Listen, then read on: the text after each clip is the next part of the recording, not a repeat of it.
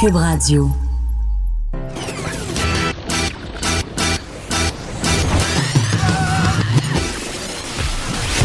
Pour elle, il n'y a jamais de mauvaise question. De 13 à 15. Les effronter. Avec Geneviève Peterson.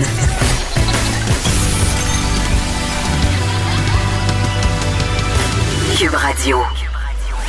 Bonjour tout le monde, j'espère que vous allez bien. Bienvenue à l'émission. On va être ensemble pour la prochaine heure et demie. Et aujourd'hui, le point de presse sera tenu par Christian Dubé, président du Conseil du Trésor, et Éric Girard, ministre des Finances. Point de presse qui portera évidemment sur le dépôt de ce projet de loi concernant la relance de l'économie québécoise. On fera pas un direct aujourd'hui de ce point de presse. On l'analysera plutôt dans quelques minutes avec Vincent Dessoureau. Par ailleurs, euh, très, très vite, la CAQ a dit qu'il faudrait s'attaquer au déficit, au déficit suscité évidemment par cette pandémie que l'on traverse et qui a des impacts majeurs sur l'économie mondiale. L'économie québécoise ne fait pas exception. Et j'ai vraiment hâte de voir comment on va arrimer cette relance économique et le très, très, très, très, très gros trou qu'il y a au fond de notre poche collective. En tout cas, je, serai toute oui quand Vincent va venir nous raconter tout ça tantôt. Avant, euh, petit retour sur l'histoire du garage, ce magasin de mode qui vise principalement les adolescentes. Euh, j'en ai parlé en début de semaine de cette campagne de publicité concernant le Denain, c'est-à-dire leur, euh, leur offre pour les, jeans, les shorts en jeans. Bref, le garage est quand même euh, grand champion au niveau du donné. Je vous le disais, là, si vous avez des ados, même des femmes, là, euh, moi, je plaide coupable. J'ai déjà pris des jeans au garage parce que ils sont très beaux, ils sont pas très chers. Mais leur publicité depuis quelques années, leur campagne font couler beaucoup d'encre, font rouler des yeux aussi, dont les miens. Parce que je sais pas pourquoi on mise sur ce message-là chez Garage, mais les publicités sont de plus en plus pornographiques. Puis je veux, je veux dire que je n'ai pas de problème à ce qu'on ait des pubs sexy dans le sens où tout le débat sur l'hypersexualisation des jeunes filles, je trouve que c'est une chose, mais il faut pas trop pousser le bouchon. Là, c'est parfaitement normal à 14, 15, 16 ans de tester, si on veut, son pouvoir de séduction. Mon problème, il est plus quand on nous propose que ça. Ça, c'est un problème à mon sens. Quand ce qu'on voit, c'est rendu seulement des images sexy et l'attitude pornographique euh, qui est mise de l'avant par Garage depuis quelques années, moi, elle me dérange. Et par ailleurs, j'en discutais avec mes filles au souper cette semaine euh, de la campagne du Garage. Elles ne l'avaient pas vu, donc je leur ai montré les photos.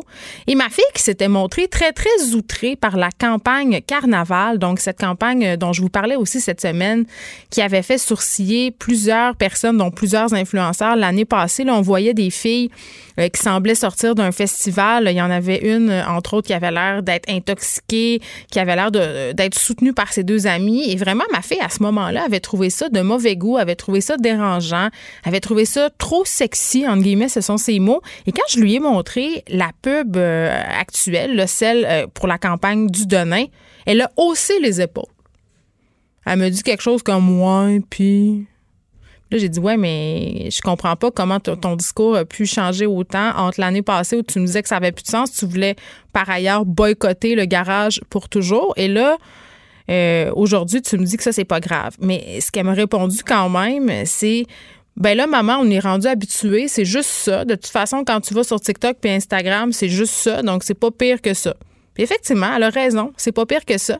Et c'est par ailleurs euh, ce que je disais, pas plutôt. Euh, qu'avant-hier quand j'en parlais parce que euh, c'est une chose de voir ce contenu-là sur Instagram, sur TikTok, puis on pourrait en discuter longtemps, là, mais moi, je reviens toujours à mon point. Quel message le garage de se renvoyer en reprenant cet esthétique-là pornographique? Parce que de le reprendre par une marque et de le voir dans le mainstream, dans la culture populaire, sur les médias sociaux, c'est deux choses qui sont complètement différentes. Et évidemment, bon, cette campagne-là du garage euh, fait parler sur les médias sociaux et il y a une auditrice qui m'a écrit pour me dire qu'elle, l'année passée, quand le garage a lancé cette campagne de promotion intitulée Carnaval, elle a fait une plainte aux normes canadiennes de la publicité.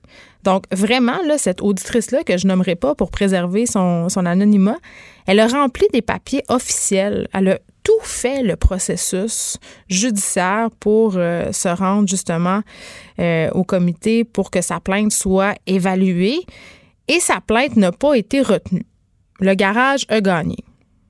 Maintenant, on pourrait se demander quels sont les motifs qui font que le garage a gagné, mais cette auditrice-là me spécifiait qu'elle n'abandonne pas. Elle refait une autre plainte cette semaine pour la campagne du Donnet, donc elle attend des nouvelles, mais elle se dit seule, je ne fais pas le poids, j'aurais besoin de tonnes de femmes qui font la même démarche. Elle dit des femmes, mais pourquoi pas des hommes? Parce que moi, j'en ai lu aussi des commentaires de pères, même pas de pères, des, jeunes hommes qui disaient, écoutez, ça n'a aucun sens quand ce qu'on nous propose, c'est seulement une image de la femme tout le temps aguichante, tout le temps, euh, une femme qui a tout le temps l'air de vouloir du sexe. À un moment donné, on, en aura la soupière. Et un truc dont, j'ai pas parlé parce que mon attention euh, était davantage tournée vers le message qu'on désirait envoyer et l'attitude du mannequin, qu'on lui avait demandé de faire, le montage photo aussi qui rappelait la cam girl, qui rappelait justement, euh, qui, nous incitait à penser que ça allait finir euh, en nudité finalement. Euh, c'est le corps de cette jeune femme-là. Je sais pas, elle a quel âge cette jeune femme-là, mais on a beaucoup souligné sur les médias sociaux cette espèce d'image réaliste, c'est-à-dire une taille très fine, des courbes très, très affirmées. Donc, euh, ça vient ajouter une espèce d'autre couche sur justement la pression que peuvent ressentir certaines femmes. Et quand je lis des commentaires sur les médias sociaux fort violents sur le fait que les femmes qui critiquent la pub du garage sont juste des jalouses, ça vient me chercher un peu. Ça vient me chercher un peu. C'est pas une question d'être jalouse, c'est une question de se dire qu'à un moment donné, ce n'est que ces images-là qu'on présente aux femmes, aux jeunes filles, aux hommes, aux jeunes hommes aussi, parce que si ça avait été un jeune homme en six-pack avec un petit, un, petit boxer, ça aurait été le même problème pour moi. À un moment donné, est-ce qu'on pourrait avoir une diversité de corps? Est-ce qu'on pourrait avoir une diversité de messages? C'est correct d'être sexy, mais tabarouette, je passe pas 24 heures sur 24 en petit talon haut et en petit short de jeans avec une moue boudeuse en invitant en. Il y a d'autres choses dans la vie. Des fois, on fait l'épicerie, des fois, on prend son bain. Hein? On n'est pas tout le temps en train de penser à la prochaine fois qu'on va baiser avec quelqu'un. Juste, juste dire ça. Donc, je, vais suivre ça quand même. Euh, je vais y réécrire à cette auditrice-là si elle nous écoute en ce moment. Moi, je veux savoir euh, où est-ce que ça s'en va, cette plainte-là, au garage. Et n'hésitez pas à écrire à la marque. N'hésitez pas à partager euh, vos impressions sur les médias sociaux parce que souvent, justement, c'est ce qui les fait bouger. Une plainte, c'est anonyme. On n'en entend pas parler, mais si tout le monde fait assez de bruit, peut-être qu'au garage, on, nous entendra et qu'on nous proposera du contenu. Et là, je ne vais pas dire de mauvais goût parce que c'est pas. On nous proposera autre chose. Hein? OK. Déconfinement. Ce matin, j'ai vécu deux expériences diamétralement opposées et j'avais envie d'en jaser euh, aujourd'hui parce que vraiment c'était le jour et la nuit. Là, on reprend nos activités là, euh, c'est pas normal mais les choses sont en train de rouvrir euh, et ce matin, il y avait des il y avait des travaux chez nous. Donc, il y avait des travailleurs de la construction qui devaient pénétrer à l'intérieur de mon domicile pour venir faire les dix travaux. Donc, ça sonne chez nous à 7h20. Évidemment, hein, je vous le donne en mille, je dormais encore, j'avais le mascara coulé jusqu'en dessous des bras. Je leur ai répondu, ils se sont pas sauvés. Ça, c'était tel que tel. Et là, ils m'ont dit, ma petite madame, on a des travaux à faire, blablabla. Bla, bla. Et là, je leur ai dit, mais où sont donc vos masques? Où sont donc vos visières? Et où sont donc vos gants? Et là, les deux se regardent, interloqués, et me disent, euh, ben, ils sont dans le troc. J'ai dit, ah, sont dans le truck. J'ai dit, mais je pense qu'il faudrait qu'ils soient dans votre face puis sur vos mains. Et là, ils m'ont dit, mais on peut les mettre si vous voulez. Et là, j'ai dit, ben, je veux. je veux que vous les mettiez. Mais ça avait tellement l'air de finalement pas faire leur affaire que je leur ai écouté euh, passer par en bas et toucher pas à grand-chose. Et vraiment, euh, ces deux gars-là ne respectaient vraiment pas la distanciation. J'ai dû me reculer à plusieurs reprises. Et on me chuchote à l'oreille que ça se passe quand même à grande échelle en ce moment, c'est-à-dire euh, dans le domaine de la construction et d'autres domaines, des visières, euh, des masques puis des gants qui restent dans le char. Et là, moi, je compare ça au port du gilet de sauvetage. OK? Vraiment, là, je vais faire un parallèle. Suivez-moi. On le sait, porter un gilet de sauvetage, ça peut nous sauver la vie. Pourtant, combien de fois j'ai vu des personnes, pour ne pas dire des bonhommes, le laisser dans le fond de la chaloupe, comprends-tu, dans le fond du bateau, en se disant, hey, c'est pas grave, si jamais, si jamais on chavire, je vais le prendre. Plein de fois. Genre, c'est le comportement le plus populaire, généralisé. Toutes les fois que j'ai fait du bateau, les vestes de sauvetage sont dans le fond du bateau. Puis si tu veux le mettre, là, ton gilet de sauvetage, et là là. Si tu portes ton gilet de sauvetage, là, là, je parle pas nécessairement dans une chaloupe, je parle d'un gros bateau. Tu es considéré comme un faible, une peureuse, quelqu'un qui capote. Puis même s'il y a des amendes, là, même s'il y a des gens qui se promènent pour euh, vérifier que les gens ont, bien leur gilet de sauvetage dans les embarcations, vraiment, on les porte pas. Euh, mon ex-beau-père, une fois, on était à pêche, OK? Sur la ZEC, on a là, vraiment très loin dans le bois. On était dans le chaloupe. On voulait s'ancrer, OK, pour aller pêcher juste sur le bord de la fosse, là. Tu sais, juste là. Fallait pas dériver, c'est là que ça mord. Donc, je le regarde, puis je fais, hey, faudrait s'ancrer. Il jette l'encre à l'eau et il s'attache la corde de langue autour du pied. là, je suis comme, mais, mettons, s'il arrive quelque chose, t'es attaché avec l'angle. Si tu tombes à l'eau, tu coules. Mais ah ben non, il arrivera rien. Ça fait 50 ans que je construis une chaloupe. Mais c'est ça. Des accidents comme ça, il y en a eu plein. Et c'est la même affaire avec les masques, OK? On s'entend, là, on a pas mal plus de chances d'être en contact avec le virus que de chavirer en bateau. Mais ça sert à rien de laisser son masque dans le fond de la chaloupe, dans le fond de la sacoche, dans le fond de la boîte à gants. Il faut le porter. Il faut le porter. Ça peut littéralement sauver des vies. Et il faut aussi le laver après, parce que ça aussi, je vois ça euh, tantôt en, m'en venant ici. Je voyais un, monsieur mettre son masque, il voulait rentrer au Archambault, met son masque, enlève son masque, le met dans sa poche. Ça sert à rien, ça, là. Il faut, il faut l'utiliser correctement. Donc, ça clash un peu avec l'expérience que j'ai vécue 25 minutes après quand j'ai dû me rendre d'urgence chez l'orthodontiste pour moi-même. Là, ça avait aucun sens. 2001, l'Odyssée de l'espace j'ai dû me, me, à grandeur. Il y avait, le monde avait des visières, il y avait des panneaux de plexiglas. On fonctionnait bien sûr pas au top des capacités. Par ailleurs, ils n'ont pas pu faire la réparation qu'ils auraient dû faire sur mes dents parce qu'ils sont back-order sur plein de produits.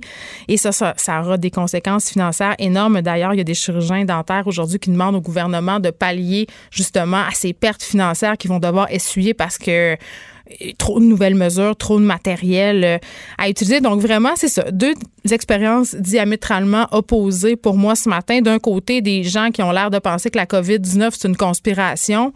Et de l'autre côté, euh, des mesures de sécurité draconiennes. Je pense que si j'ai à choisir entre les deux, je choisis le deuxième scénario. Geneviève Peterson, la seule effrontée qui sait se faire aimer.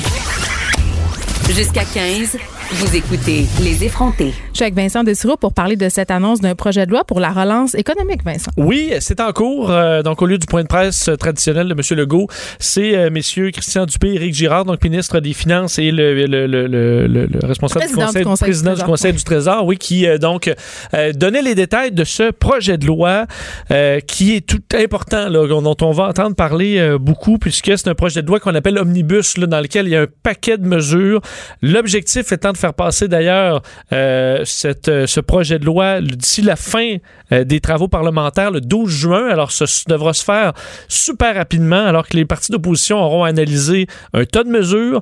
Mais pour le gouvernement, c'est important de faire ça le plus tôt possible pour les finances publiques. L'objectif donc de ce plan, c'est la relance économique avec l'accélération. En fait, ce qu'on veut là, c'est libérer le chemin à des travaux majeurs partout au Québec. En tout cas, à Montréal, le chemin a été libéré pour les travaux laisse-moi te le dire. Ça n'a aucun sens. Ça a repris là, du feu de Dieu. Ça m'a pris deux fois plus de temps. On s'était habitué oui, euh, euh, au, désert des rues. Là, ça s'en vient laborieux. Et on rajoute les fameuses pistes cyclables, ah, sanitaires. Euh, je te partirai pas là-dessus parce qu'effectivement, c'est compliqué. Mais des travaux, on en verra au Québec. L'objectif, donc, de ce plan-là qui est dévoilé en ce moment, c'est, quand je dis faciliter là, les projets, c'est enlever euh, des boulets ou des délais. Entre autres, les procédures d'expropriation euh, pour certains projets. Donc, les, les, les, carrément les alléger dans le but d'aller plus vite. on peut penser super, on va pouvoir exproprier des gens plus facilement. Ben, c'est exactement ça. On peut penser au tramway de Québec, par exemple. Il y a des endroits où on a besoin de faire des expropriations, euh, ben on va, on veut aller rapidement.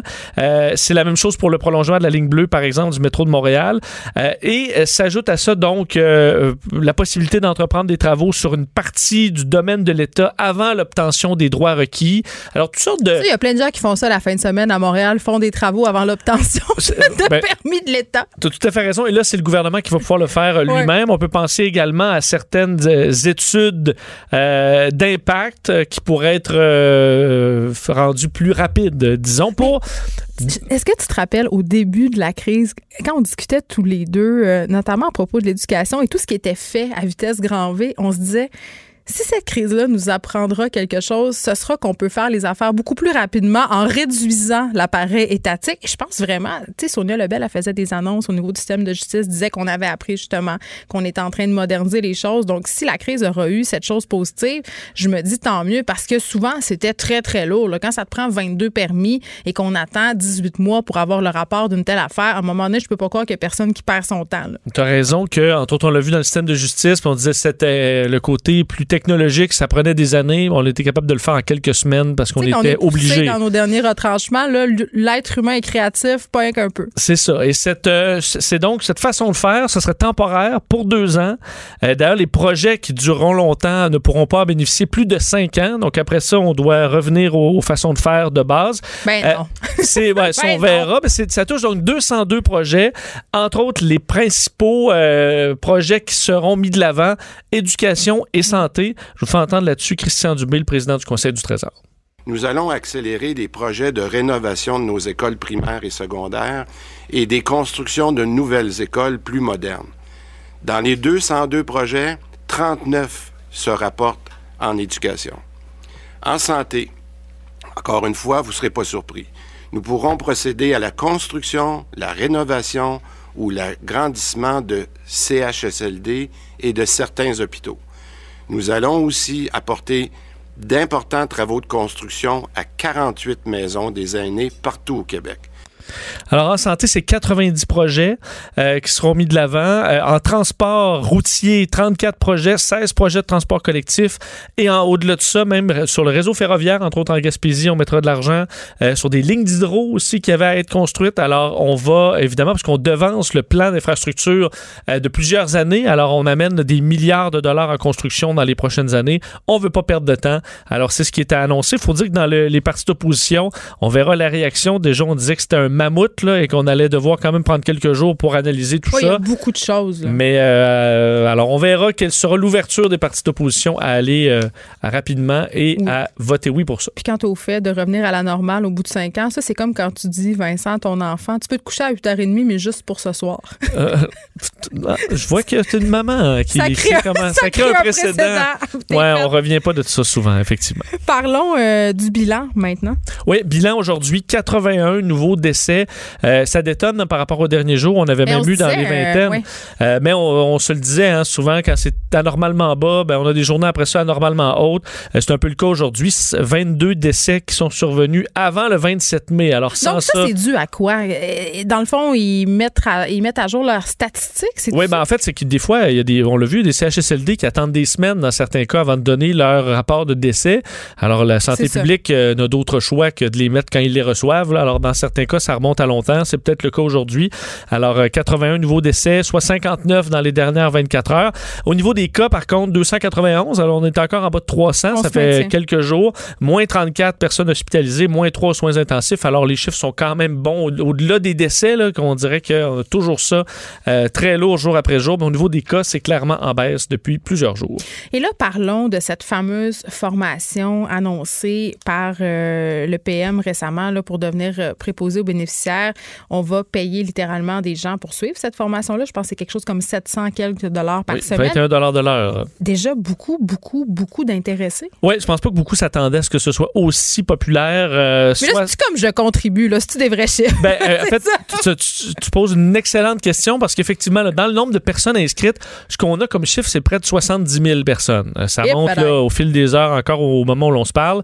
Mais c'est nos collègues Maude Boutet et Jonathan Trudeau qui notaient sur le site, on te pose pas beaucoup de questions. Tu n'envoies pas euh, ton CV ou tu t'écris que des informations de base. Et plusieurs personnes l'ont fait plusieurs fois parce que ça semblait pas marcher. Donc, il y, en a que sur le téléphone, ça marchait pas. Alors, euh, on se souvient, avec le jeu contribue, là, ça avait baissé de quasiment quoi, les deux tiers d'un coup. mais mettons qu'on coupait la poire en deux, Vincent. Mettons qu'il y aurait seulement 35 000 personnes, ça serait déjà énorme. Absolument. on a besoin de 10 000. On voit qu'il y a de l'intérêt, euh, mais ça amène un tout autre problème. Je pense que pour M. Legault, son chiffre idéal serait peut-être 15 000 000. tu dis, on refuse les 5 000 qui ont l'air un peu euh, pas prêts. On en prend 10 000, c'est parfait. Mais là, avec autant de monde, qui on va choisir? Ben, Est-ce que tu choisis. Ben, Est-ce que tu choisis ceux qui ont de l'expérience dans le réseau, mais à vider donc, le réseau privé ou dans d'autres sources de, de, de, de services euh, sociaux un peu partout à travers le Québec, ou tu vas chercher donc des forces vives, euh, nouvelles, des jeunes dans 19 ans qui n'ont pas eu d'emploi et qui, sont encore naïfs. et qui sont encore naïfs, mais qui vont vraiment être du personnel nouveau dans le système.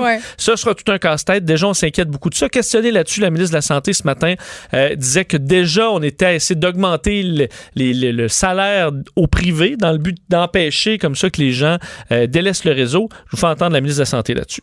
Quand on dit que le président du Conseil du Trésor travaille à réaliser un équilibre, hein, à revoir la situation euh, au niveau de la rémunération dans le secteur privé, ben peut-être que ça va faire en sorte que les gens vont rester. Et évidemment, c'est ce qu'on souhaite. Euh, on veut qu'il y ait une équité. Euh, on a déjà donné hein, du 8% euh, une prime de 8% aux infirmières, aux infirmières auxiliaires. On a donné 4 de l'heure de plus. Mais effectivement, il faut revoir la situation à la lumière de l'évolution des choses. Puis nous, ce qu'on souhaiterait, c'est que les gens restent, mais avec des conditions qui sont satisfaisantes. Bon, elle fait allusion euh, évidemment aux augmentations de salaire, ce fameux 4 de l'heure. Il faut savoir quand même, pour avoir parlé à plusieurs acteurs du milieu de la santé, que plusieurs personnes qui n'en ont pas vu encore la couleur hein, de cet argent-là, c'est quand même assez lourd en paperasse obtenir ces primes-là. Puis ils attendent toujours. Oui, et euh, tandis que là, ton 21 en formation et ton 26 après, euh, là. il va arriver tout de suite, effectivement. D'ailleurs, dans le réseau privé, on s'inquiète, mais vraiment beaucoup. Là. je vais vous faire entendre d'ailleurs Yves Desjardins, président du regroupement québécois des résidences privé pour aînés qui était en ondes avec notre collègue Mario Dumont et qui parle carrément d'une catastrophe. Je vous laisse l'entendre. Plusieurs membres nous ont signalé le départ de trois, quatre, voire cinq préposés qui se sont inscrits pour la formation. C'est une réelle catastrophe pour les résidences pour aînés. On l'avait dit, mais là, c'est en train de se réaliser. Et ce matin, je peux vous dire, je suis vraiment pas content. Nos moyennes salariales sont entre 13 et 14 dollars de l'heure. Alors, de 13 à 26, c'est le double. Alors, effectivement, une grande, grande différence. Alors, euh, comment on va régler ça? On n'a pas de réponse claire encore, mais ce sera compliqué. Bon, là, je veux qu'on se parle du très long silence de Justin Trudeau hier quand il a été questionné sur euh, les actions de Donald Trump. Par ailleurs, on aura tantôt Victor Henriquez, qui est expert en gestion de crise, fait des relations publiques. Oui, ça va être intéressant de l'entendre. On va jaser de ce silence-là parce que moi, mon premier réflexe, Vincent, très honnêtement, là, quand je l'ai entendu, je me suis dit, ben, tu sais, bon, il y a une pinote dans l'oreille, Justin, ça c'est bien évident, et la personne qui parle dans sa pinote donc faut qu'il attende. Il attendait le. mais où c'était prévu de dire on va faire un long silence qui va être lourd de sens. Non, ben justement, ce qui montre un peu le côté théâtral, c'est pas le fait de l'espèce de mordillage de lèvres. Euh, mais dans, le monde, ça fait beaucoup réagir. Là. Ben, il y a énormément de réactions. Euh, très, très vive. Effectivement, parce qu'à la fois, dans le monde, il y a plusieurs personnes qui saluent effectivement euh, le discours de M. Trudeau, alors que du côté de l'opposition fédérale, ben, on l'a on l'a critiqué très fortement aujourd'hui. Le, chef du NPD, Jack Metzing, qui a qualifié euh, ce silence d'hypocrite, entre autres parce que, dit-il, lorsqu'on le questionne, M. Trudeau, sur ce qu'il va faire contre le racisme, ben là, il y a un silence. Et que c'est ce silence-là qui devrait faire jaser plutôt que celui qu'il a fait hier. C'est quand même bien lancé. Et François Blanchette euh, du, euh, du Bloc disait de son côté que le premier ministre avait choisi de dénoncer le racisme au Canada plutôt que de répondre à la question qui concernait M. Trump. Il dit il est beaucoup plus porté à nous accuser, nous collectivement, de tous les vices que d'accuser Donald Trump d'être un incendiaire qui provoque des tensions sociales graves aux États-Unis. En même temps, c'est facile à dire quand tu es dans l'opposition, mais tu sais, critiquer euh, ouvertement et vertement le président américain. Tu t'embarques dans un ben, combat que tu n'as pas nécessairement le goût de faire, effectivement. Pas la personne la moins impulsive, Donald Trump. Hein, c'est ça. On comprend M. Trudeau, qui a toujours joué de prudence avec M. Trump et en général, ça l'a permis de se sauver de, certains mauvais pas. Mais je pense qu'on aimerait qu'il soit plus, puis là, pardonnez euh, l'anglais, mais plus hands-on sur cette affaire-là.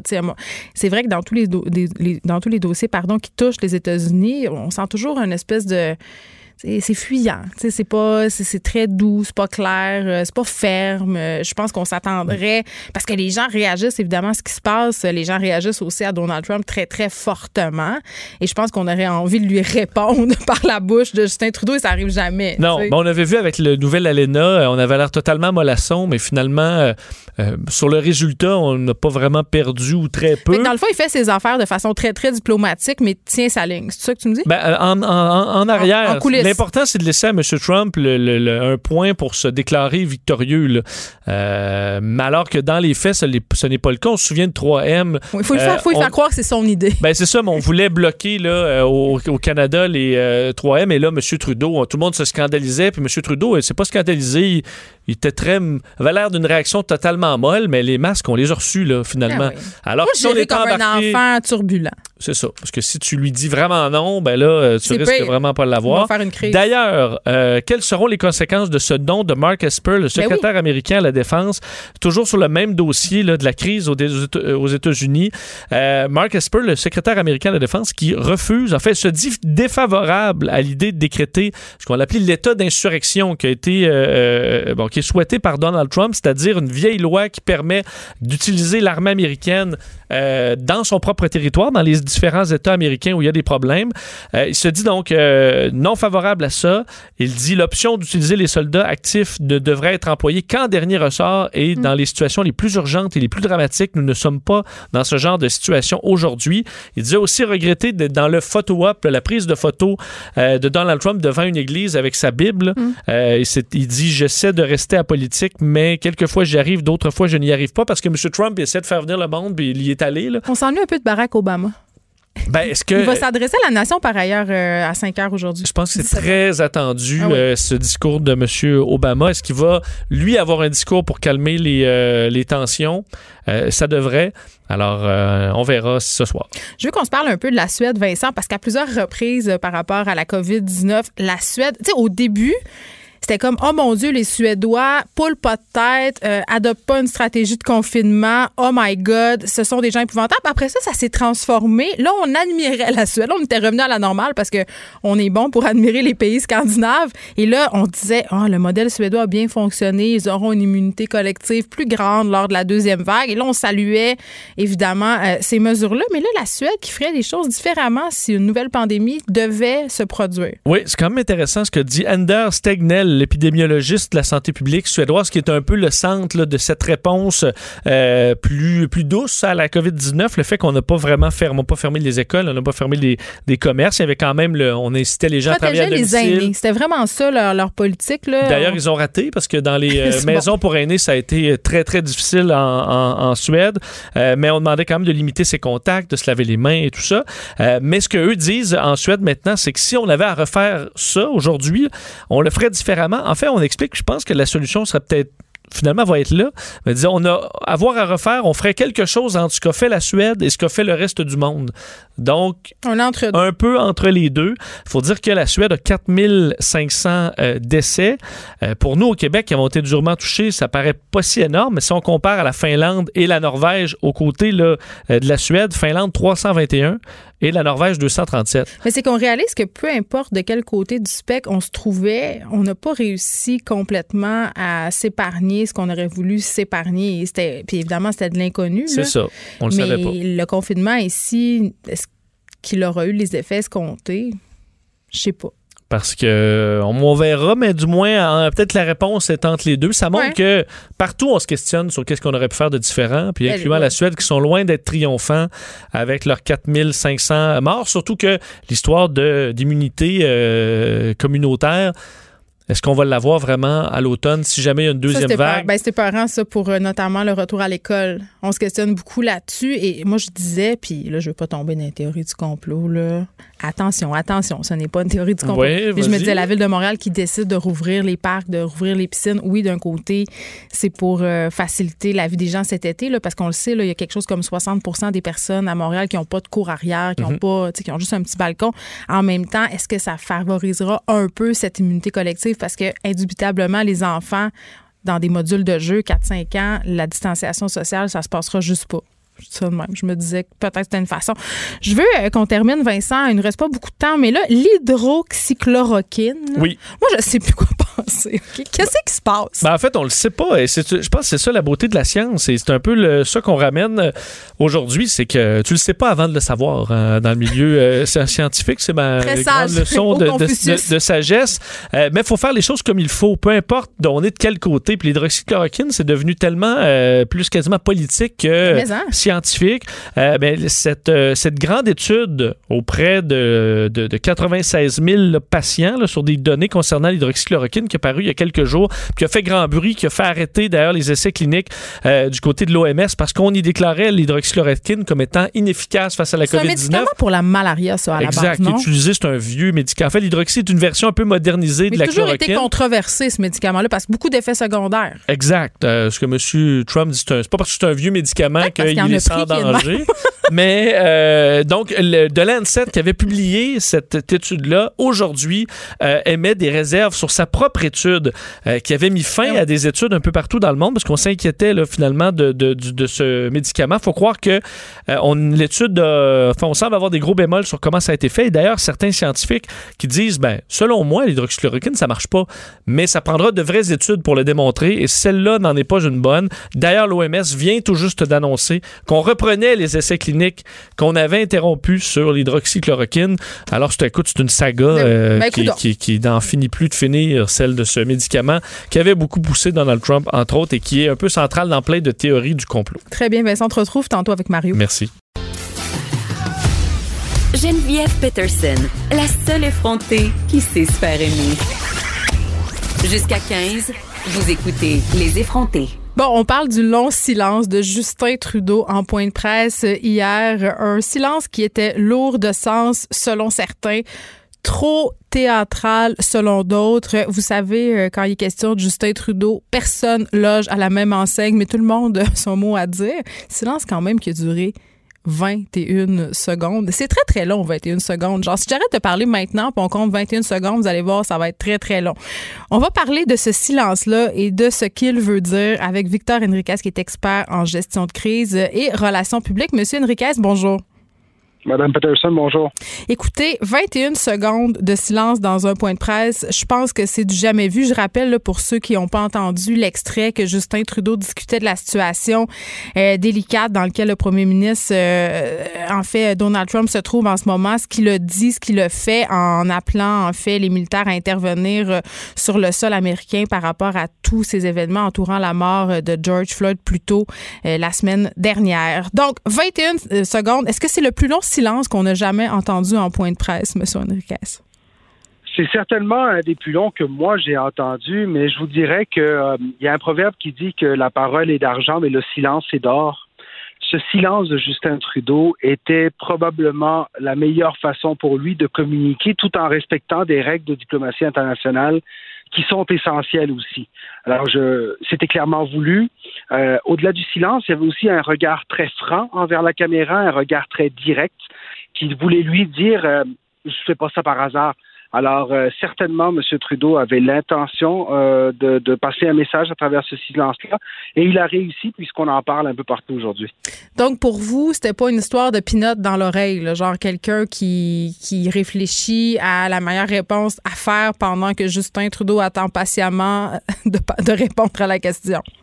Ah non, clairement pas. Euh, d'ailleurs, ça, ça, aurait été plus court. Je sais pas si vous vous rappelez, il y, a, il y a à peu près une, vingtaine d'années, Gérald Tremblay avait fait un silence d'à peu près 12 secondes lors d'un débat à la mairie de Montréal.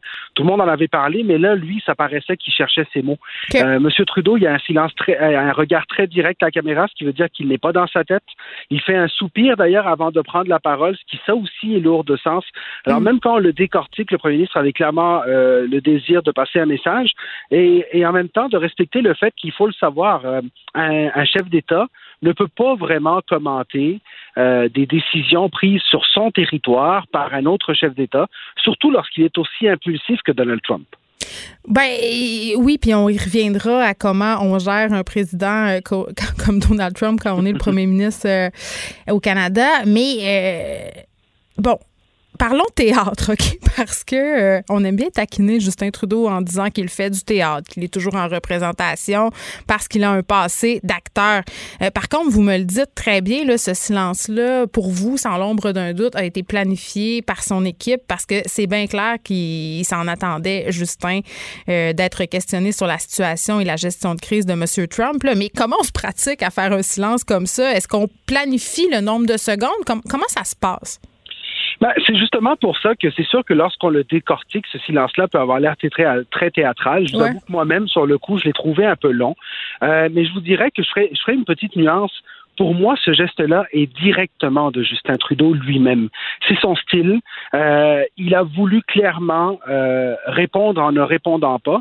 Et je, je vous avoue aussi que je pense qu'il y a un élément intéressant, c'est la question du journaliste. Une question qui était très précise, une question qui d'ailleurs anticipait le fait que M. Trudeau ne pouvait pas commenter. On l'a la question. On peut peut-être l'écouter, euh, M. Enriquez. Oui, intéressant. You've been reluctant to comment on uh, the words and actions of the U.S. president, but we do have Donald Trump now calling for military action against protesters. We saw protesters tear gas yesterday to make way for a presidential photo op. I'd like to ask you what you think about that, and if you don't want to comment, what message do you think you're sending? Bon, et après, ça en est suivi selon silence, mais effectivement, on sous-entend qu'il ne peut pas vraiment répondre. Exactement, et c'est là justement, il y a ce, ce, cet élan et cette réaction de M. Trudeau. C'est pour ça que je, pense que sa décision est très personnelle. Il réagit en, ne disant absolument rien, mais en regardant de façon très directe la caméra devant lui. Il fait un soupir et ensuite il parle de la situation au Canada parce que c'est là-dessus qu'il a le contrôle, M. Trudeau. Il a le contrôle sur ce qu'il fait au Canada et c'est pour ça qu'il en est venu à commenter là-dessus. Alors, vous savez, euh, c'est extraordinaire pour, pour quelqu'un comme moi qui s'intéresse aux communications de pouvoir démontrer euh, que le silence aussi est une façon de communiquer. C'est une stratégie de euh, communication. C'est un, c'est un acte de communication, très clairement, oui, bien sûr. OK. Donc, nommez-moi, qu'est-ce, les utilités du silence, ça peut être lesquelles, dans quelles circonstances on s'en sert? Ben, regardez juste la façon que, encore aujourd'hui, on en parle, vous et moi. Mm. Euh, ce silence qui, qui d'une certaine façon, euh, est clairement un signe de désapprobation envers M. Trump. Ce silence qui dit euh, je ne peux pas commenter, mais je ne suis pas d'accord. Le regard qui accompagne ce silence, qui est un regard qui, qui juge clairement les actions de M. Trump. M. Trudeau, on le sait, ce n'est pas un homme qui gère de la même façon. D'aucune façon, je pense qu'aujourd'hui, personne ne peut penser que Justin Trudeau approuve l'élan de M. Trump d'appeler l'armée. Alors, ce silence, il est plein de mots. Et vous savez, des fois, c'est assez rare quand même. Disons-le, M. Trudeau est un chef d'État qui a des limites à respecter. Quand je vous parle de diplomatie internationale, c'est que, vous le savez, euh, chaque parole qu'il va dire pourrait être interprétée par M. Trump et réagit aussi. Mettons qu'il s'était prononcé, M. Enriquez, mettons qu'il avait dit, M. Trudeau, euh, je trouve que ça n'a aucun sens, je trouve que c'est pas la chose à faire, je trouve que ça jette de l'huile sur le feu, on spécule, là. Ça aurait été quoi les possibles conséquences de sa sortie? Ben D'abord, probablement qu'hier, on aurait à la base parlé d'une chicane entre Donald Trump et Justin Trudeau. Monsieur Trump aurait certainement pris le temps sur Twitter de dire à Justin Trudeau de se mêler de ses affaires. et qui sait jusqu'où juste euh, Donald Trump serait allé aussi dans les conséquences. Euh, vous savez, on parle ici d'un homme qui est capable de fermer une frontière commerciale s'il le faut parce qu'il veut avoir raison. Euh, fait que c'est pas comme délai avec Barack Obama, là, hein? Donald Trump. Ouais. Non, pas du tout. Et euh, c'est pas le même genre de gestion. Mais rappelons-nous, par exemple, ce qui s'est passé avec la Chine. M. Trudeau a été très vocal sur la situation chinoise. Euh, quelques semaines après, on s'est retrouvé avec deux Canadiens incarcérés en Chine avec des relations commerciales qui ont été euh, qui ont été mises à mal et avec des gens au Canada qui ne pouvaient plus faire affaire en Chine. Donc, il faut faire très attention à ce qu'on dit en relations internationales. Mm. C'est un art. Vous savez, M. Trudeau, on l'accuse souvent d'être théâtral, mais je pense que dans ce cas-ci, euh, moi, je pense qu'il a agi en chef d'État. Après ça, est-ce que c'était trop long? Est-ce que le soupir était de trop? On peut certainement décortiquer, mais le message politique est intéressant et la preuve de ça, c'est que 24 heures après, on est concentré justement à essayer de comprendre le message du premier ministre plutôt que de parler de chicane avec les Américains ou de parler mm. de Donald Trump parce qu'il a répliqué. Mais je trouve ça intéressant euh, ce que vous dites, M. Enriquez, par rapport au fait d'agir euh, comme un premier ministre, comme un chef d'État, comme un président. Qu'est-ce qu'on pense de la façon dont Trump se comporte en ce moment? plusieurs se demandent justement s'il hacked like a president. hier, euh, il a fait une séance photo, euh, Bible à la main, devant l'église épiscopalienne de Saint John, près de la Maison-Blanche. Qu'est-ce qu'on pense de tout ça? Ben, vous savez, euh, à mes yeux, je pense que après euh, presque quatre ans de mandat de M. Trump, il n'y a mm. personne qui est surpris de sa façon de ne pas être présidentiel. M. Trump. Mais c'est pour ça que les gens l'aiment en même temps, non? c'est pour ça qu'il y a des gens qui l'aiment. Certainement, M. Trump a, été, a, été, comme président les quatre dernières années ce qu'il était avant de devenir président. Rappelons-nous de ses batailles verbales épiques avec Barack Obama euh, à médias interposés. Rappelons-nous d'un homme qui avait une personnalité dans The Apprentice qu'il semble reproduire comme président. Donc, c'est un peu l'anti-président. Et c'est là où l'élection américaine, si elle a lieu en novembre prochain, prendra tout son sens. Parce que si les Américains donnent un deuxième mandat à cet homme-là, ce qu'ils sont en train de dire, c'est c'est le genre de politicien que nous voulons. Et M. Trump fait ce pari qu'à travers sa façon d'être euh, direct, d'une certaine façon, certains le trouvent beaucoup trop euh, non officiel ou, beaucoup trop impulsif. Il brise les règles. il brise les règles. Il ne suit absolument aucune règle établie. Mais en même temps, euh, c'est ça, M. Enriquez, ce que je trouve intéressant. Là, je suis pas une grande fan des politiques trumpiennes, mais en même temps, euh, force est d'admettre que la population, ici comme ailleurs, en a marre justement de la cassette des politiciens, de tout ce décorum, d'avoir cette impression que les politiciens se grattent le dos entre eux et ne se préoccupent pas du peuple. Donald Trump, on pourra lui reprocher ce qu'on veut, mais ce qui donne comme impression, c'est pas ça. Le problème, c'est qu'en ce moment, il s'occupe d'une partie du peuple seulement. Exact. il y a beaucoup de difficultés à entendre une autre partie du peuple qui est dans la rue pour dire c'est assez. Alors c'est là aussi où il euh, faut faire attention à ce que l'on à ce que l'on désire comme population. Vous savez, euh, la politique est un art. Communiquer en politique, c'est extrêmement difficile. Moi, j'ai beaucoup d'admiration pour les hommes politiques parce qu'ils ont des défis de communication énormes. Dans le cas de Donald Trump, le problème n'est pas de ne pas avoir la langue de bois. Son problème, c'est d'être foncièrement porté vers le clivage entre certaines populations et d'autres. Alors, c'est là où est le principal enjeu. Euh, et c'est là où M. Trump, euh, justement, crée des, clivages importants dans sa propre population. Et, pour moi, il est là l'enjeu le plus important de cette présidence-là. En terminant, M. Enriquez, il y a Barack Obama qui va s'adresser à la nation euh, à 17 h aujourd'hui. Est-ce qu'il était obligé de le faire? on le souhaitait. Euh, je pense qu'une une, une, portion des Américains le souhaitait. Mm. Euh, je pense, oui, certainement. Vous savez, euh, la situation qu'on vit aujourd'hui aux États-Unis sur le racisme euh, va au-delà de la politique. Elle va, c'est vraiment un enjeu de société euh, qui dure depuis très longtemps aux États-Unis, qui fait des clivages énormes entre les gens. Et je pense que Barack Obama a une responsabilité comme ancien président, mais tout simplement comme intervenant public, comme influenceur public. Euh, il faut ramener le calme aussi d'une certaine façon parce que ce débat-là doit se faire, mais il doit se faire de la bonne façon. Alors, je pense que M. Obama, euh, qui nous a habitués, bien entendu, rappelons-nous rappelons que c'est, c'est le premier président noir de l'histoire des États-Unis. Donc, il y a un symbole extrêmement fort qui a, qui a suivi sa présidence. Il a certainement un rôle à jouer, comme d'autres l'ont fait. J'entendais Michael Jordan hier, j'entendais d'autres, euh, d'autres intervenants et influenceurs américains. Hmm. C'est tout un mouvement de société qu'on vit au sud de la frontière. Victor Enriquez, merci, expert en gestion de crise et relations publiques. On surveille évidemment ce qui se passe aux États-Unis concernant le dossier George Floyd.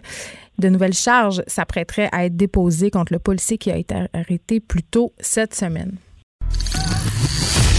Les effrontés. Avec Geneviève Peterson. Les vrais enjeux, les vraies questions. Vous écoutez Les effrontés. Le Québec devrait créer un équivalent de la DPJ pour les aînés, recommande l'Institut de recherche et d'information socio-économique, l'IRIS. Dans une nouvelle étude publiée ce matin, je parle tout de suite avec Evelyne Couturier, qui est chercheuse à l'IRIS. Bonjour, Madame Couturier. Bonjour. Écoutez, euh, bon, vous recommandez de créer une structure qui ressemblerait euh, par sa mission à celle de la DPJ, c'est-à-dire euh, la protection des aînés. Ce serait quoi, entre autres choses, la mission de cette direction-là, mis à part la protection des plus vulnérables âgés? Mais c'est important de noter quand même qu'une des grandes différences entre la direction de la protection des aînés qu'on propose et la direction de protection de la jeunesse qui existe déjà, c'est que lorsqu'on parle d'aînés, il faut quand même reconnaître qu'on parle d'adultes, donc des personnes qui sont autonomes, relativement autonomes, mais il faut pas prendre, faut pas les infantiliser, il faut pas prendre leur place. Je suis contente de vous l'entendre dire. mais quand je, je, voyais ça, puis je pense que depuis le début euh, de la COVID-19, on a mis en lumière vraiment les ratés, euh, notamment dans les CHSLD, dans les différentes résidences pour personnes âgées. Et ça nous a amené aussi à avoir une discussion au sens plus large sur la place des aînés euh, dans nos sociétés, dans la place qu'on leur donne, dans la façon dont on, dont on s'en occupe. Et je pense que le fait de les mettre de côté, euh, de pas trop s'en préoccuper, c'était bien avant la COVID-19. Absolument. Mais je me disais quand même, Madame Couturier, et c'est une réflexion bien personnelle, et je suis curieuse de vous entendre là-dessus. Euh, est-ce que c'est pas un peu spécial de vouloir euh, créer une entité qui ressemble beaucoup à la structure justement de la DPJ, une structure qui est vraiment très fortement critiquée en ce moment, qui présente plusieurs ratés. C'est un énorme appareil, la DPJ. Absolument. Et on voit avec la commission d'enquête sur la DPJ qu'il y, a des, y a des choses à régler. Maintenant, nous, ce qu'on dit, c'est que quand on a créé la DPJ il y a maintenant une trentaine, une quarantaine d'années, c'était un besoin qui était réel pour répondre aux besoins d'une population qui était un peu nouvelle. Donc, on a eu le baby boom. Euh, quand les enfants du baby boom étaient jeunes, on a créé les écoles publiques primaires, les écoles secondaires, les cégeps. Lorsqu'ils sont devenus parents, on s'est dit que ça nous prendrait une direction de protection des aînés pour que euh, les enfants de ce, qui étaient de plus en plus nombreux aussi parce qu'ils venaient des baby boomers, euh, on peut s'en occuper. Et là, maintenant, ces gens-là sont rendus, sont rendus des personnes âgées, sont rendus dans la vieillesse. Et là, maintenant, c'est le temps de se poser la question, mais quelle institution on peut mettre en place pour ces personnes âgées-là? Donc, nous, on l'a appelé la direction de la protection des aînés, mais ce qu'on veut vraiment, c'est une institution qui a comme mission de réfléchir à la défense de droits des personnes âgées, euh, réfléchir à comment on peut adapter les systèmes pour répondre à leurs besoins parce que ils sont de plus en plus nombreux, les personnes âgées. Mm. Mais ce qu'on a pour répondre à leurs besoins n'est pas adapté. Les systèmes sont complexes, c'est des labyrinthes compliqués. Ça prend presque un GPS pour réussir à trouver son chemin pour pouvoir déposer une plainte ou recevoir son service. Donc, ça, ça fonctionne pas. Ça prend quelque chose pour pouvoir régler ce problème-là. Nous proposons la direction de la protection des aînés. Bien, c'est une idée fort intéressante, Madame Couturier. Et bon, pour revenir à cette discussion euh, sociale qu'on a par rapport euh, aux personnes âgées. Euh, moi, ce qui me dérange un peu dans ça, c'est qu'on est tous et toutes là à commenter la situation, tu sais, à dire ça, ça a du bon sens, ça, ça n'a pas de bon sens. Euh, mais ce que je remarque, c'est qu'on leur demande pas ce qu'ils en pensent. Eux, on ne leur donne pas beaucoup la parole. Est-ce que dans le cadre de ce que vous proposez, on les écouterait, on les ferait participer, Absolument. en fait? Absolument. Et, puis, comme je vous ai dit en entrée, en entrée de jeu, il ne faut pas les infantiliser. Ces gens-là sont capables de prendre la parole, sont capables de revendiquer leurs droits. Il faut savoir les écouter. Euh, donc, dans la direction de la protection des aînés, on voyait comme plusieurs, euh, plusieurs, euh, plusieurs pans à ce, à programme-là, cette institution-là. Puis, il y a, par exemple, une, commission, il faudrait faire réfléchir de façon concrète à, à, à, comment on peut adapter les milieux de vie à ces personnes âgées-là, dans les CHSLD, dans les résidences pour aînés, mais aussi dans les communautés. Il ne faut pas penser à la place de ces personnes âgées-là, mais de les intégrer dans leur dans cette réflexion-là. On pourrait leur mettre la clim. Ça, ça serait déjà un bon ben, départ. Ça serait, ça serait, c'est la base, c'est complètement la base. Mais quand on entend parler de la maison des, des maisons des aînés que le gouvernement veut mettre en place, c'est pas que c'est une mauvaise idée, c'est que ça vient encore d'un gouvernement qui fait un projet politique pour des aînés, à la place des aînés, sans qu'on se préoccupe de, ben, eux, qu'est-ce qu'ils veulent? Comment est-ce qu'on peut les intégrer dans la réflexion par rapport à ça? Les personnes qui sont, euh, qui sont tout à fait autonomes, mais aussi les personnes qui sont en perte d'autonomie, aussi les personnes qui ont des problèmes cognitifs, est-ce qu'on leur demande qu'est-ce qu'ils veulent? Est-ce qu'on leur demande de participer à la création de milieux de vie dans lesquels on va vouloir les placer? Eux puis leur famille, vous parlez des personnes euh, qui ont des problèmes cognitifs. Souvent, euh, ces personnes-là sont dans l'incapacité d'exprimer avec exactitude leurs besoins, mais les gens qui les côtoient régulièrement, qui les aident, qui sont à leur contact, eux aussi, il faudra savoir quels seraient leurs besoins. Absolument. Absolument. Mais, mais les personnes qui sont en perte cognitive ne sont pas nécessairement déjà à un niveau où ils sont pas capables de parler pour elles-mêmes. Euh, plusieurs personnes, quand ils sont au début de leur perte cognitive, s'en rendent compte. Ils peuvent se, ils peuvent se dire, ben, moi, dans quel, dans quel environnement est-ce que je me sentirais en sécurité? Mm. Ben, il faudrait, faudrait les intégrer à cette réflexion-là. Dans cette étude-là euh, qui est parue ce matin, euh, vous mettez en lumière les difficultés que traversent les aînés. Euh, c'est quoi les principales difficultés? Parce que, bon, euh, ce qui est médiatisé souvent, ce sont toujours les mêmes choses, mais concrètement, c'est quoi euh, les défis auxquels font face les personnes âgées dans leur milieu de vie? On parle souvent des questions de logement, puis c'est vrai que c'est des problèmes qui sont importants, puis des problèmes qui sont répétés régulièrement sans qu'il y ait des changements fondamentaux qui sont, soient mis en place. Euh, on parle souvent de la situation, par exemple, en CHSLD ou les résidences pour aînés avec des loyers qui sont très, très élevés. mais les gens qui euh, sont chez eux, il y en a, là. Il y a beaucoup de personnes âgées à la maison. La majeure partie des personnes âgées, la majeure partie des personnes de 75 ans et plus sont dans le marché traditionnel de l'immobilier, si on peut dire, sont des locataires, sont des propriétaires. Donc, il faut s'occuper de leurs besoins également. Et ça, on l'a vu, puis on a fait des recherches à l'IRIS aussi dans le passé sur ce sujet-là. Les soins à domicile, le soutien à domicile est déficient au Québec, est déficient depuis de nombreuses années, avec une population vieillissante. Puis on le sait, au Québec, notre population vieillissante, elle, prend beaucoup de, de, de, place. Il y a de plus en plus de personnes. On est une société qui est plus vieillissante que dans le du Canada, par exemple, mais on ne fait pas le soutien de domicile euh, qui est nécessaire pour répondre aux besoins de ces gens-là et des besoins qui sont importants, notamment parce qu'on le sait, les gens qui restent à la maison, euh, généralement, vont rester à la maison euh, s'ils sont en santé, ça va, ça va vraiment aider. Puis quand même, je pense, puis corrigez-moi si je me trompe, que ça serait un enjeu sur lequel on devrait se pencher en priorité, puisque si les personnes âgées qui ont majoritairement le désir de rester chez eux le plus longtemps possible, et on les comprend, là, si ces gens-là avaient avait la possibilité de le faire, de le faire dans la dignité, d'avoir des soins adéquats, d'être visité par différents professionnels, ça allégerait beaucoup la charge qui est très lourde sur notre système de santé. Absolument. Donc ça, c'est un problème dont on entend régulièrement, puis on voit qu'il y a des problèmes, mais euh, les problèmes que, auxquels font face ces personnes âgées sont beaucoup plus euh, nombreux que ça. Euh, on peut penser, quand on, va revenir à la question du logement, mais sur un autre, un autre plan, si un locataire âgé a des problèmes avec son propriétaire et qu'il va devant la régie de l'énergie, ça peut prendre jusqu'à deux ans avant d'avoir une première audience. Mais deux ans, quand on a 90 ans, ça veut dire peut-être tout le reste de notre vie, tout notre reste de vie avec des problèmes de logement, des problèmes de harcèlement, des problèmes qui, qui nous affectent de manière importante.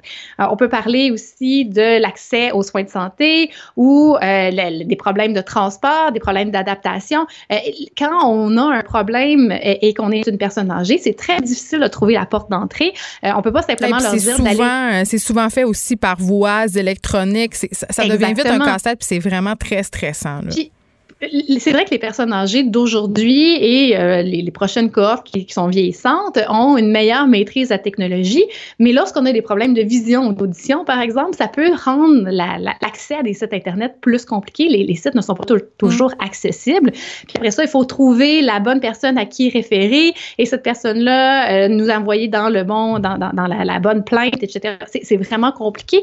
Euh, même une personne qui a tous ses moyens peut investir de nombreuses heures par semaine pour faire cheminer sa plainte ou sa demande de service. Euh, quand on est une personne âgée, ben, ça demande encore plus d'efforts, puis on n'a pas nécessairement accès à ces points d'entrée-là. Donc, il faut penser à avoir un guichet unique pour que ce soit plus facile d'entrer dans le système, mais aussi d'avoir un accompagnement pour qu'on puisse se rendre du point A au point B, pour qu'on puisse avoir la résolution. Tout, tout serait centralisé? Ben, l'idée, c'est d'avoir L'idée, c'est d'avoir un guichet unique. Fait que les services ne sont pas centralisés, mais on a un endroit, on a un point d'entrée unique. on, on appelle un numéro de téléphone, on se présente dans un bureau et la personne peut ensuite aller dans le bon service, aller voir le bon ministère, aller voir euh, la, bonne entreprise privée, euh, participer, faire participer la personne âgée, mais aussi euh, l'accompagnement pour qu'on se rende à la résolution. Fait que l'idée, c'est d'avoir vraiment euh, d'avoir un point d'entrée unique, mais qui, mobilise les différents systèmes qui existent déjà. Bon, là, il y a toute une enquête qui va se déployer, euh, qui sera faite par la protection du citoyen. Qu'est-ce qu'on doit penser de cette enquête-là? Est-ce que c'est suffisant? Est-ce que ça va changer les choses? Est-ce qu'on va tirer des leçons? Ben, j'aimerais penser que ça va être utile. Malheureusement, c'est pas la première fois que la protectrice du citoyen travaille sur l'enjeu des CHSLD, l'enjeu des résidences pour aînés. Hmm. C'est pas la première fois qu'elle fait des recommandations pour demander à ce qu'on améliore la situation. Euh, mais on dirait qu'il y, y, y, a un problème de transition à l'action. Fait que je pense qu'une commission d'enquête pour essayer de d'entendre des témoignages, entendre les gens parler de leur vécu, euh, les personnes qui sont dans ces centres Comme la commission Laurent pour la DPJ. Oui, ça, fait un bien immense, mais en même temps, euh, les personnes âgées qui sont dans ces situations-là, si on fait juste attendre d'entendre tous les récits pour réfléchir à qu'est-ce qu'on peut faire après, ben c'est attendre assez longtemps Puis c'est attendre alors que ça fait des dizaines d'années qu'on sait qu'il y a des problèmes, qu'on sait que la façon qu'on fonctionne présentement n'est pas adéquate. Donc, ça va prendre une action, ça va prendre, puis nous, ce qu'on dit, c'est que ça prend des institutions fortes qui pensent aux personnes âgées, qui les intègrent dans cette réflexion-là. Et, ça, il faudrait faire ça plus vite que plus tard. Est-ce que le Québec est capable de gérer une autre institution? Moi, j'en reviens toujours à ça. Bien, tout dépend de comment on fait ça, c'est sûr, mais euh, quand on a décidé de mettre en place, par exemple, les garderies puis les CPE, ben, on ben, ça marche pas tellement bien, honnêtement. je veux dire, la, garderie, les CPE, je pense que j'en parle chaque jour à l'émission, même en temps normal, ça roule carré. C'est ça l'affaire. Quand c'est géré par des fonctionnaires, ça roule carré, c'est lourd l'appareil étatique. Donc, je comprends qu'on veut protéger les aînés avec une direction, sauf que créer une nouvelle entité très lourde, je sais pas. Mais l'idée, ce n'est pas de faire une entité lourde. L'idée, c'est d'avoir une vision d'ensemble de la société puis d'essayer de faire des propositions qui vont ratisser large, qui vont pas juste s'intéresser à la question du logement parce que le logement, c'est juste une partie de, de, la vie des personnes âgées. Il faut penser à est-ce qu'on a un bon soutien aux revenus? Il faut penser est-ce que les villes, par exemple, sont adaptées pour pouvoir permettre la mobilité des personnes âgées? Il faut penser à euh, les commerces de proximité, la façon qu'ils sont faits. Il faut penser à, à quelque chose de beaucoup plus large. On parle de bientôt du tiers de la population qui va avoir plus de 65 ans. Il ne euh, faut pas attendre qu'on arrive à ce problème-là. Maintenant, est-ce que est-ce qu'on peut réfléchir à trouver une meilleure solution? Moi, je suis très ouverte au dialogue et au débat, mais euh, ça va prendre des institutions. Ça, à mon avis, c'est incontournable. Moi, je pense qu'on s'entend là-dessus. Là. On a beaucoup parlé, c'est le temps qu'on agisse. Je, questionne seulement le fait euh, de créer une nouvelle direction pour une partie de la population, mais en même temps, qu'est-ce qu'on peut faire d'autre? Il va falloir les protéger, ces aînés-là. Merci, euh, Madame Evelyne Couturier, qui est chercheuse à l'IRIS, euh, qui déposait une étude où on suggère de créer une direction de la protection des personnes, euh, des aînés, en fait. Merci beaucoup de nous avoir parlé. Merci, bonne journée. Écrivaine. Blogueuse. Scénariste et animatrice. Geneviève Peterson. La Wonder Woman de Cube Radio. On s'inquiète beaucoup euh, depuis le début de la crise de la COVID-19 sur la façon dont le confinement pourrait augmenter le taux de violence conjugale. D'ailleurs, on s'inquiétait, mais on avait des raisons de le faire. Beaucoup d'organismes qui ont dit euh, que les appels explosaient parce qu'évidemment, c'est une situation de tension. Il y a de la tension parce qu'on est confiné, il y a de la peur euh, parce qu'on a peur d'attraper le virus, mais ajouter à ça de la précarité financière, c'est vraiment un cocktail explosif. Et il y a Jury Pop aujourd'hui qui lance un service de soutien juridique gratuit pour les victimes de violence sexuelle. Je reçois Sophie Gagnon, qui est la directrice générale. Bonjour, Madame Gagnon. Bonjour. Écoutez, on s'est déjà parlé euh, à plusieurs reprises sur les différentes initiatives de Jury Pop. Euh, par ailleurs, on a parlé de la caravane qui se déplace un peu à partir partout dans le Québec, là, j'imagine. Je ne sais pas où s'en est rendu euh, cette initiative-là. Avec la COVID, j'imagine que vous avez dû vous adapter. On l'a mis sur pause, malheureusement. C'est ça. Puis ça, ben, ça n'a pas dû vous faire plaisir, évidemment. Là, ce nouveau service que vous lancez, c'est quoi?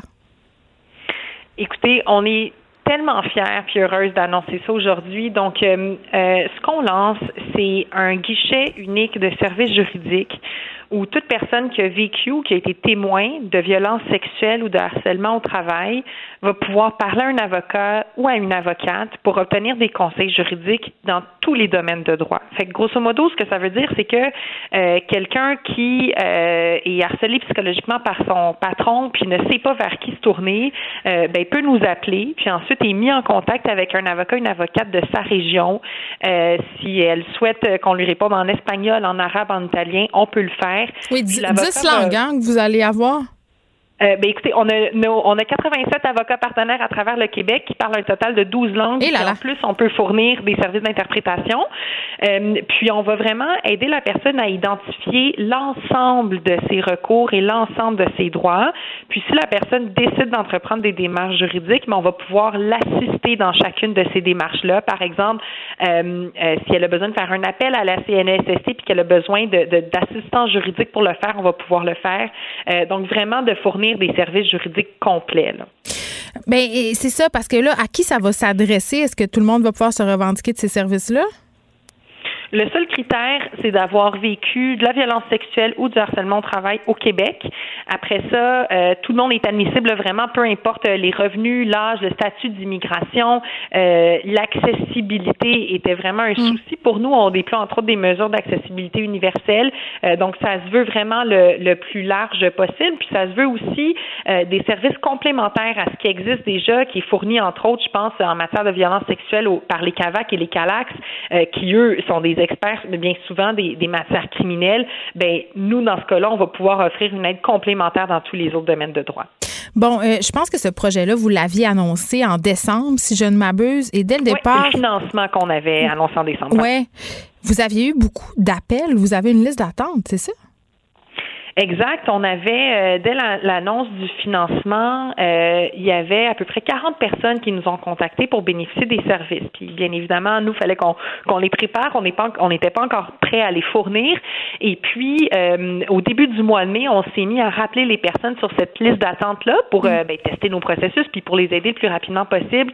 Puis moi, j'ai vraiment été renversée de voir que chacune des personnes qui nous avaient appelés, ben, avait encore besoin de nous. Fait que ça, ce que ça montre, c'est deux choses c'est que premièrement, malgré la pandémie qui est arrivée depuis, les besoins demeurent. Puis deuxièmement, en presque six mois, ces personnes-là n'ont pas été capables de trouver d'alternatives pour les aider. Donc, ça illustre la nécessité du programme. Puis le fait euh, d'utiliser vos services, ça ne veut pas dire qu'on est obligé de porter plainte à la police. Ah mon Dieu, pas du tout. Euh, puis en fait, euh, nous, bien qu'on soit des avocats, des avocates, on ne va jamais forcer ou même encourager qui que ce soit à entreprendre des démarches juridiques. Euh, je vous dirais que la valeur vraiment qui, qui guide notre intervention, c'est celle euh, de l'autonomie. Donc, on fournit des conseils juridiques pour que les personnes soient renseignées sur leurs droits, sur leurs options. Mmh. Puis après ça, euh, on les accompagne là-dedans. Puis si ce qu'on constate, c'est que les besoins ne sont pas juridiques, mais davantage d'ordre psychosocial, mais on va également les, les référer à un réseau d'organismes d'organismes d'aide qui pourraient les aider. Je veux qu'on se parle, euh, Madame Gagnon, des annonces qui ont été faites par la ministre Sonia Lebel récemment qui a annoncé dans la foulée de la réouverture des palais de justice que l'appareil judiciaire allait se moderniser. autrement dit, euh, on a mm. dû mettre en branle des procédés à cause de la COVID-19 parce que, bon, bien que l'appareil judiciaire ait été euh, considérablement ralenti, là, on continuait à procéder euh, aux causes les plus urgentes. Donc, on a été obligé de tenir, entre autres, des procès virtuels, d'alléger certains processus. Et Mme Lebel a bien pris soin de spécifier qu'elle avait euh, tiré de grandes leçons de tout cela, qu'on allait appliquer désormais plusieurs euh, de ces nouvelles méthodes. Exemple, justement, le procès virtuel. Comment vous avez accueilli ces annonces-là? Parce que j'imagine que pour une victime, le fait d'avoir accès à la possibilité de tenir un procès virtuel, ça doit alléger la charge émotionnelle euh, du processus. Ben, de manière générale, c'est certain que la modernisation de la justice était vraiment réclamée depuis longtemps. Donc, c'est sûr que généralement, on accueille ça avec euh, beaucoup d'enthousiasme. Euh, maintenant, pour ce qui est des violences sexuelles, peut-être juste une précision que j'apporterais, c'est que euh, c'est quand même un domaine dans lequel, du moins dans, dans certains districts, notamment Montréal, il existait déjà certaines mesures pour euh, favoriser le bien-être des personnes victimes au sein de l'appareil judiciaire. Par exemple? même chose pour les enfants. Là, donc, les personnes pouvaient décider de témoigner euh, par, euh, par visioconférence dans une salle différente pour pas côtoyer leur agresseur ou encore de le faire derrière les écrans. Je sais pas si vous vous souvenez, entre autres, du fameux procès de Jeanne Gomeshi qui avait eu lieu en Ontario. Bien sûr. Ben, c'était derrière des écrans que les, que les victimes avaient témoigné. Donc, il y avait déjà quelques, euh, quelques mesures comme ça qui étaient mises en place, mais c'est certain que ça va être, que ça va être accueilli positivement. Je vous dirais que ce qui est requis, là, ce qui est demandé sur le terrain en matière de violence sexuelle, puis beaucoup aussi de violence conjugale, c'est davantage de formation des intervenants. Il y a encore tellement de préjugés là, qui continuent de nous habiter, incluant moi, là, incluant vous et moi. Euh, on a besoin, les, les juristes, les intervenants du système de justice, de mieux comprendre les réalités des personnes qui vivent la violence sexuelle puis des violences conjugales. Puis on espère qu'il va y avoir des annonces en ce sens-là aussi. Ben oui, puis même au niveau euh, des avocats de la défense, la façon dont on interroge euh, les victimes aussi. c'est drôle, j'écoutais hier le documentaire sur Netflix sur Jeffrey Epstein et il y avait son avocat, l'avocat de la défense, qui disait écoutez, moi, quand j'interroge une victime dans le box des accusés, je suis pas en train de me demander si je la fais sentir bien ou mal. Je suis pas en train de me demander si je fais la meilleure chose pour la victime. Je suis en train de défendre mon client. Et ça, ça me fait sursauté. Puis on l'a vu ici, euh, ça a été discuté. Évidemment, c'est une affaire euh, qui n'est pas comparable, mais dans l'affaire Salvaille, la façon dont on a mm-hmm. questionné la présumée victime, euh, ce qui ressortait, et par rapport aussi à différentes causes de violence conjugale aussi, quand on la défense d'Hugo Fredette qui a assassiné Véronique Bard, qui a utilisé l'argument selon lequel elle l'avait poussé à bout, que c'était une folle, que c'était une démone sexuelle. C'est encore ça, là. Ah oui, puis ça, c'est vraiment, c'est, c'est une conversation qui est vraiment très complexe parce que les accusés ont droit à une défense pleine et entière. En vertu de ce droit-là, que les avocats de la défense posent des questions serrées comme ça, puis c'est important qu'ils puissent le faire parce que la personne est, passible de prison. Là. Euh, ceci dit, euh, euh, ce qui est problématique, euh, c'est quand des questions euh, table sur des préjugés. Puis je vais vous donner l'exemple euh, de, de l'affaire de Harvey Weinstein. Euh, euh, tu sais, l'avocate de Harvey Weinstein euh, a vraiment posé énormément de questions sur les contacts que les victimes, que les plaignantes avaient continué d'entretenir avec M. Weinstein. Dans certains cas, il y en avait une qui avait même maintenu des contacts de nature romantique ou sexuelle, puis avait, avait vraiment attaqué leur crédibilité en raison de ça. puis bon, il y a personne qui peut l'empêcher de poser ces questions-là, mais le verdict de culpabilité qui a été rendu illustre que ces, ces arguments-là font de moins en moins leur chemin euh, dans l'œil du public, dans ceux des, des tribunaux.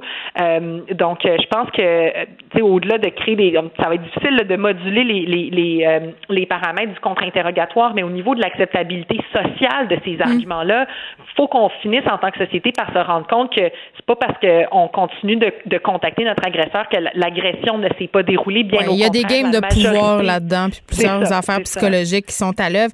Euh, Madame Gagnon, on a parlé beaucoup des effets du confinement, mais le déconfinement aussi, là, ça aura des effets. Oui, puis on parle depuis tout à l'heure, vous et moi, de violence sexuelle, mais notre programme s'adresse aussi aux personnes qui vivent du harcèlement au travail. Euh, puis en toute franchise, euh, moi, ça m'inquiète le déconfinement parce que euh, notre santé mentale est ultra fragile à tout le monde. Puis celle des entreprises va pas vraiment mieux non plus. Les, budgets vont être restreints, les échéanciers vont être plus serrés. Donc, il y a beaucoup d'ingrédients là qui sont présents pour que les milieux de travail soient très tendus, en est du harcèlement. Euh, donc, le cas échéant, nous, on va être là pour que les personnes puissent connaître leurs droits, là, puis pouvoir, euh, pour qu'ils puissent avoir droit à un milieu de mm. travail qui soit sain et sécuritaire. Sophie Gagnon, merci, directrice générale de Jury Pop. Je rappelle que si vous voulez avoir plus d'informations, vous pouvez vous rendre sur le site de Jury Pop ou même demander conseil en composant le 1844 447 4767. Merci de nous avoir parlé. C'est un plaisir. Merci. Bonne journée. Au revoir. Les effronter. Avec Geneviève Peterson. Les vrais enjeux. Les vraies questions.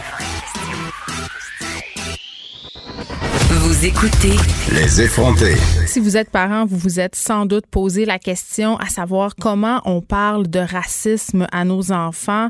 Euh, et évidemment, euh, on discute de ça par rapport à tout ce qui se passe aux États-Unis. La vidéo euh, où on voit George Floyd trouver la mort aux mains de policiers a circulé abondamment. Et cette mort-là, qui n'était pas la première à survenir dans de telles, à subvenir, pardon, dans de telles circonstances, a comme été en quelque sorte la goutte qui a fait déborder le vase. Il y a des manifestations.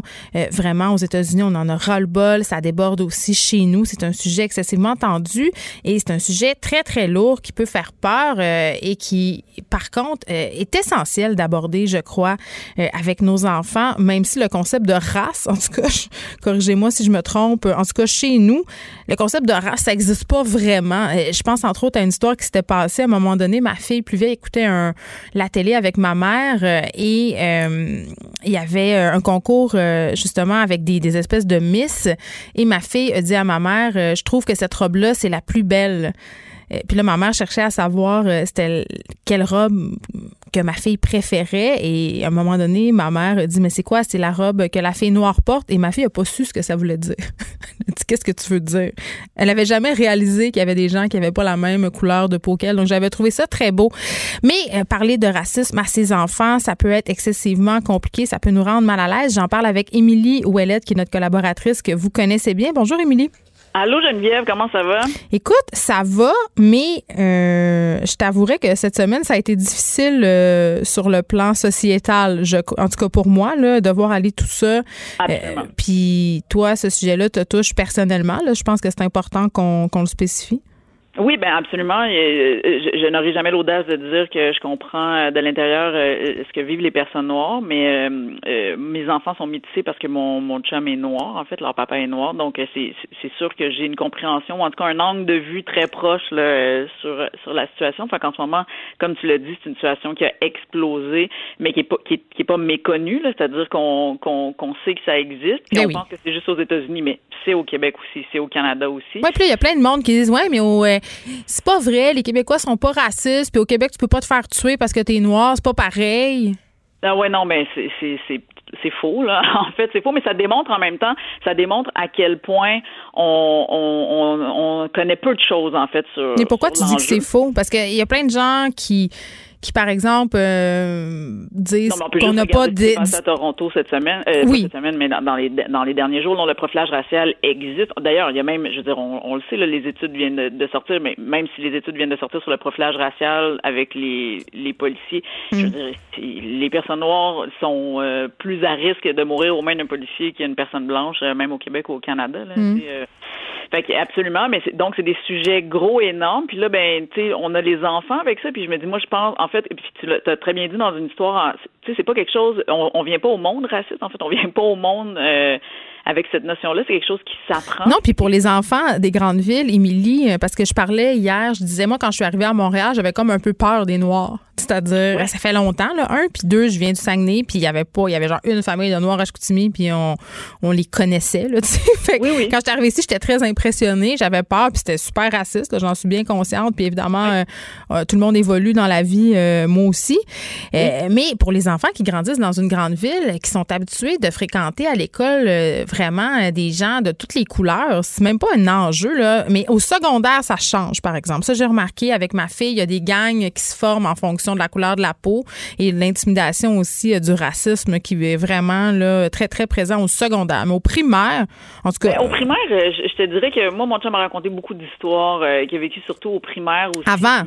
Oui, oui, avant aussi, mais tu sais, il reste que euh, ça va dépendre des écoles, hein, parce qu'on il y a des écoles qui il y a des écoles qui vont être vraiment multiethniques, puis il y a d'autres écoles que c'est encore super blanc puis super privilégié, puis on a on a juste à voir aussi les écoles privées versus les écoles publiques, tu sais, il y a comme plein de il y a plein d'enjeux, mais ce qu'il faut savoir, c'est que le racisme est systémique, fait que c'est dans le système, fait que même quand les enfants ben oui, je le sais, c'est un gros mot. Là. Ça pas dire systématique, by the way. Là, pour Moi, j'ai tout expliqué ça hier. Là, là on ne refera pas c'est quoi le racisme systémique aujourd'hui, mais si vous n'êtes pas sûr de comprendre c'est quoi, allez juste réécouter l'intro de l'émission hier euh, sur le site de Cube. Puis j'essaie de l'expliquer, puis je pense que l'explication est quand même pas pire. Fait allez écouter ben, ça. Mais comment, comment on en parle à nos enfants? Parce que hier soir, euh, ma fille Sophie, qui a 10 ans, est arrivée à la table, puis elle m'a dit Maman, j'ai vu la vidéo de George Floyd sur TikTok. Hmm. Puis là, je, euh, OK, tu sais, je lui ai dit, mais j'ai suivi ton conseil, Émilie, pour vrai, je te jure, j'ai pensé à toi. J'ai dit, que fait? mais j'ai dit, qu'est-ce que tu en as pensé? Oui. Ah, ça, c'est ta question. Je la trouve merveilleuse, je l'ai posée. Elle a dit, je suis allée pleurer dans ton lit. Oh my God. Puis là, juste en leur disant, j'ai les larmes aux yeux. Pour vrai, je savais pas quoi dire. Je savais pas quoi dire. Ben, parce qu'il n'y a rien à dire, dans le sens que, premièrement, il faut que tu accueilles cette émotion-là. C'est exactement ça. Fait que là, il y a quelque chose qui vient de se passer, puis elle vient de réaliser quelque chose. Fait que ça, c'est, tu sais, il y a déjà cette, cette notion-là. Fait que là, je te dirais qu'après ça, c'est c'est sûr qu'il faut parler dans un langage avec les enfants. On commencera pas à, élaborer toutes les théories puis tout ce qui s'est passé puis tout ça, mais mais déjà. j'ai parlé de, l'esclavagisme un peu hier, quand même. Mais oui, parce qu'il faut voir d'où ça vient.